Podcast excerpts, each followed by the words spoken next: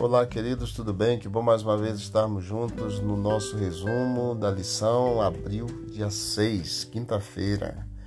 Cada semente produz uma colheita. Em Apocalipse 14, nós temos duas colheitas: a colheita de grãos dourados, que representa os justos, e a colheita de uvas, que representa os injustos ou os perdidos. Tanto a de uvas como a dos grãos dourados elas estão totalmente maduras. Todas as sementes semeadas, elas amadurecem. Você vê Apocalipse 14, 17 a 20, em comparação com o verso 10 do capítulo 14 e o capítulo 15, verso 1 e 16, verso 1, nós vemos exatamente que tem o lagar da ira de Deus, que vai ser exatamente a destruição final dos perdidos. Os perdidos serão de fato dados como perdidos, porém todos hoje têm a oportunidade de aceitar a graça, a salvação.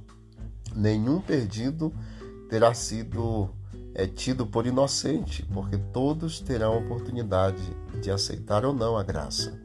Outro anjo saiu do altar, o anjo que tem autoridade sobre o fogo, Apocalipse 14, 18 Eis o anjo que controla o fogo do juízo final. A colheita está madura, o pecado atingiu seus limites, a rebelião cruzou a linha da misericórdia de Deus.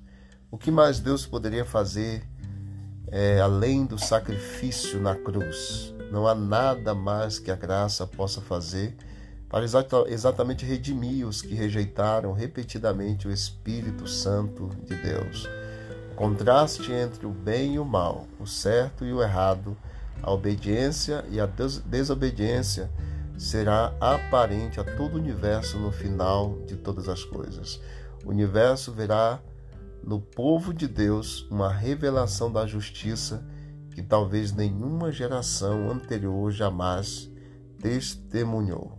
Que Deus abençoe você, seus planos, sua família e que você siga firme no lado do Senhor, do lado da justiça, da graça e da misericórdia, e que seja recolhido como um grão dourado para ser levado para o reino dos céus. Vamos orar.